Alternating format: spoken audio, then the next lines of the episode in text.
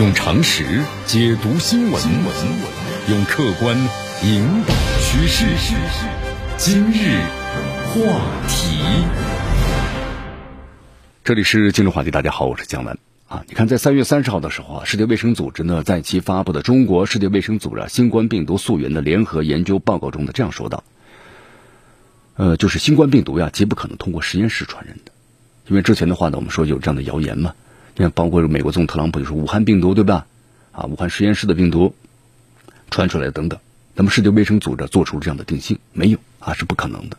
你看这个话呢，才在刚刚落地啊，我们说充满政治偏见的一批西方政客和媒体啊，又开始歇斯底里了。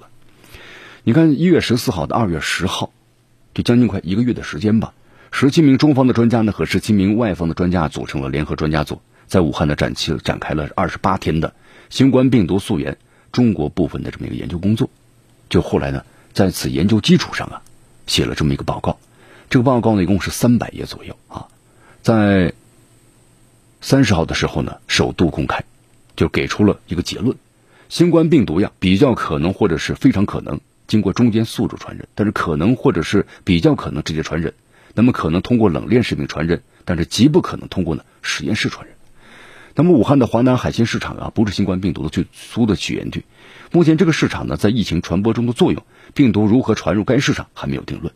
那么，这个报告也建议啊，在全球更广的范围之内，继续寻找呢早期的病例，对相关的冷链呢进行这么一个追溯研究，包括呢进一步是联合审查呢二零一九年十月份世界军人运动会期间呼吸系统的相关的疾病。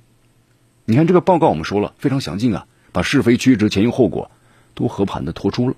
就连世界卫生组织的总干事谭德赛都说了嘛，这份报告是一个重要的开始，就是告诉我们呢，必须要依照呢科学的指引进行的溯源的研究。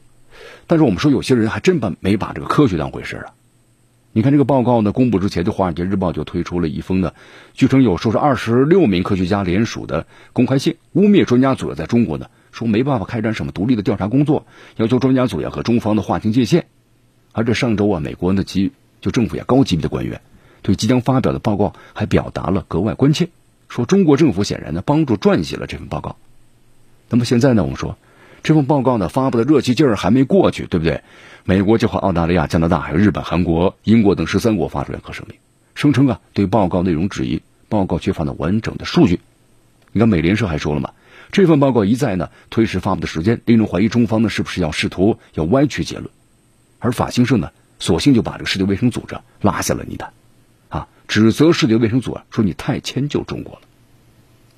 其实江南想说的是，不管你或者任你千说万说吧，啊，就是我们再怎么解释，有些人就是要死拽着中国要背锅，对不对呢？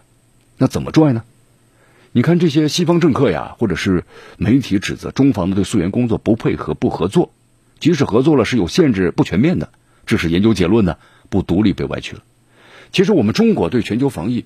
贡献多少？配不配合溯源调查？那是有目共睹的，不是你三言两语就能够歪曲事实的。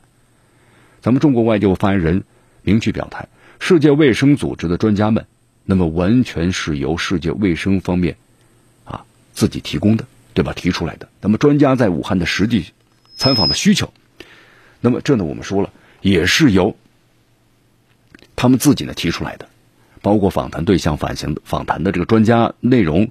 那么都是由专家们呢现场自主决定。事后呢，这报告也是由专家组要自行起草的。你看这个专家组的成员呢，美国病毒学家呢彼得达萨克呢，两个月前就说了，专家组呢把想去的场所和想要交谈的对象名单交给中方，那么要求都是一一满足了。就当时他都感觉有点吃惊，说这种开放程度啊始料未及。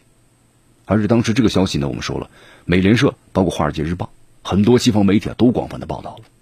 不仅如此呢，咱们中方当时还动员了大量技术人员，对吧？为专家组们的收集资料啊，包括数据啊等等，特别是原始数据。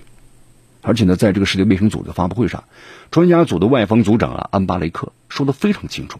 他说，单看这份的报告的体量和数量数据，就知道呢，世界卫生组织和中方的合作有多深度、有多紧密了。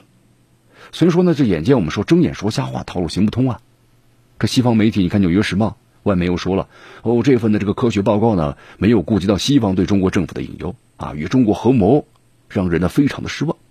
你看这个逻辑的话，让我们感觉很无语啊。专家组基于事实，没有得出那怪罪于中国的论调，就好像一切说的都是不真实的，对不对？没有对病毒起源政治化炒作，没有成功的转移西方疫情失控的矛盾。你看一些人急得怎么样呢？就开始跺脚了。目前新冠病毒的我们说起源依旧呢没有定论，但是呢，他们死揪着对中国搞有罪定论，那么这不就是不问是非问站队的冷战思维吗？你看这个报告发布之后啊，江南呢注意到有一种很奇怪的声音，很奇葩。一名从没有到访过武汉的美国学者就坚持认为，说他的同行研究啊令人无法的信服。你看这个美国前疾控中心的主任呢，雷德菲尔德在没有提供任何证据的情况之下，就坚称病毒呢是从武汉实验室传出的。你看俄罗斯独立报呢有句话呢堪称是人间清醒啊，他们这么说的，在有些人的眼中，攻击中国从来不需要证据，对不对？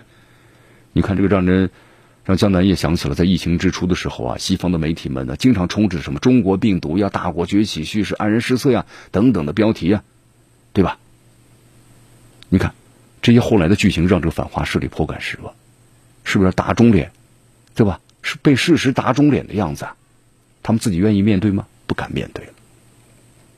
你看世界卫生组织的紧急项目负责人迈克尔·瑞安这样说道：“病毒溯源的问题啊，像一幅巨大的拼图。”那么专家组呢，在武汉的工作只是其中的一个小板块，如今这个第一板块拼图啊就位了，那么是时候呢补上其他的了。好，江南要说的是，这个病毒溯源呢就是一个科学的问题，那咱们要秉持呢科学思维，以证据为基础来展开这个研究合作，对吧？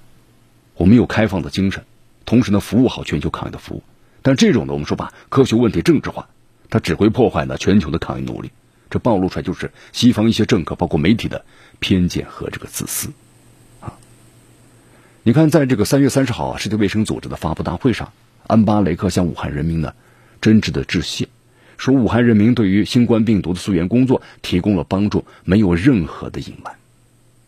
那么，包括德新社呢，在同一天的报道中这样写道：，相较于政客们呢，从一开始就有政治意味的攻击，那么大批的科学家在为中国的病毒溯源工作呀。进行相应的辩护啊！你看，其实啊，江南呢想说呀，我们中国呢为这个病毒溯源工作做出了表率，但是呢，你看看某些呢每天平均呢新增确诊病例依然以万计的国家，你们为什么不能够像中方一样开放和透明呢？或者说邀请世界卫生组织的专家，那么到本国开展考察呢？可能很难呐，因为他们反对的嗓门越大，我们说了，显示的内心就越虚弱。用常识解读新闻，用客观引导趋势。今日话题。